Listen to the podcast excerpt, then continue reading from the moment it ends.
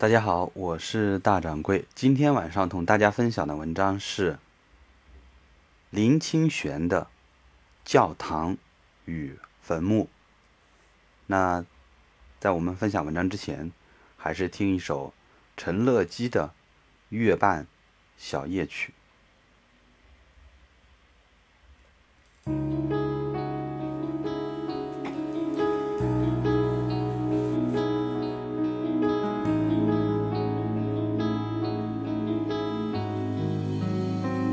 仍然倚在失眠夜望天边星宿，仍然听见小提琴如泣似诉在跳头，为何只剩一？弯月留在我的天空？这晚夜没有吻别，仍在说永。久想不到是借口，从未要会要分手，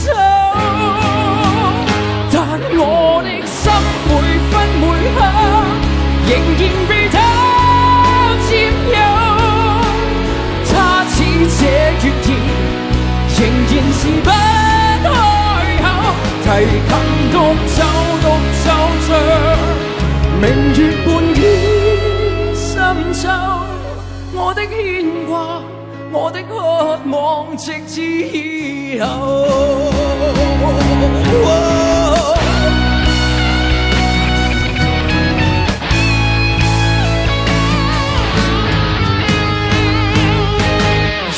再说永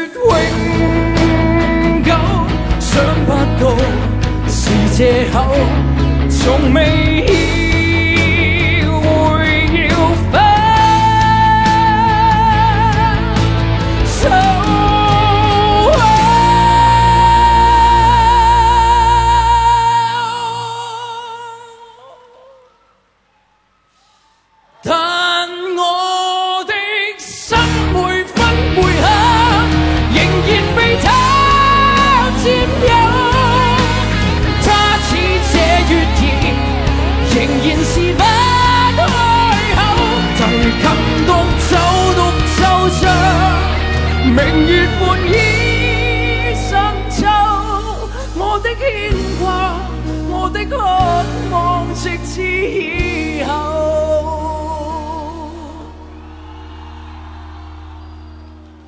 我的牵挂，我的渴望，直至以后。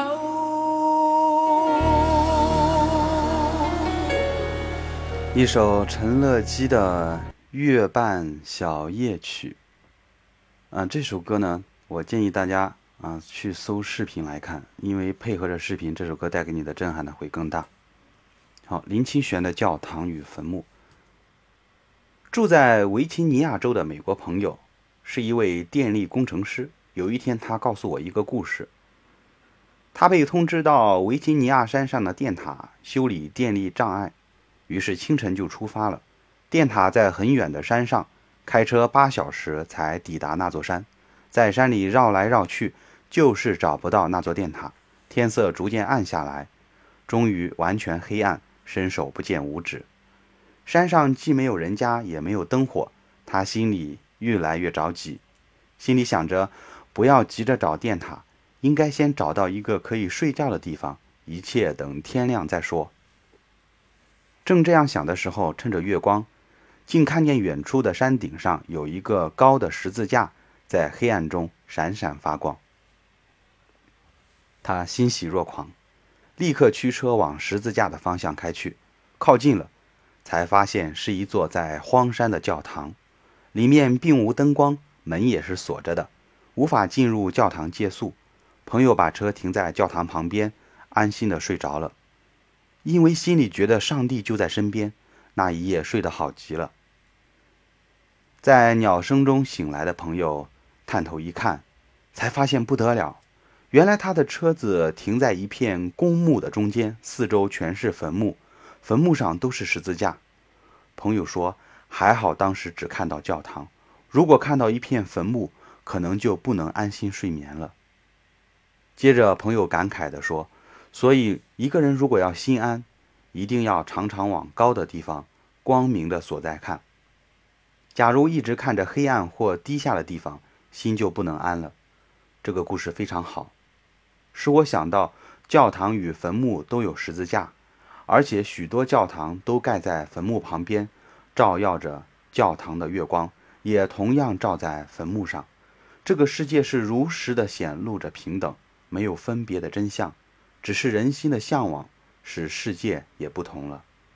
一个想要安心生活的人，当然要有一些光明的希望。崇高的探索，境界的追求，只要保持拥有这种态度，即使处在障碍中，也能坦然无惧，就好像站在坟墓里，也能看见教堂一样。这就是林清玄的《教堂与坟墓》，啊，很有意思，我很喜欢这篇文章。心里有光明，走到哪里都不会有黑暗的地方。我记得有一本小说是。约翰·克里斯朵夫，这是对我、对大掌柜来说影响最为深远的一部小说。约翰·克里斯朵夫，呃，罗曼·罗兰写的。我记得翻开扉页的时候，翻开书的第一页，上面写的：“要想洒播阳光到别人心里，得自己心里有阳光。只有我们乐观的生活态度，才能影响到周围的人有乐观的生活态度。”所以我有时候很讨厌成年人的感觉。有胡须的，说话的时候呢，下嘴唇动，啊上嘴唇的不动；笑的时候呢，也是没有开怀大笑。我已经记不清楚是什么时候开心的把肚子笑痛了。和朋友在一起的时候，和老毕啊，还有杜尼啊等，这些都是我的朋友的名字哈，不方便再说的，不方便再说更多了。和他们在一块的时候，我们可以，我可以笑的眼泪都笑出来。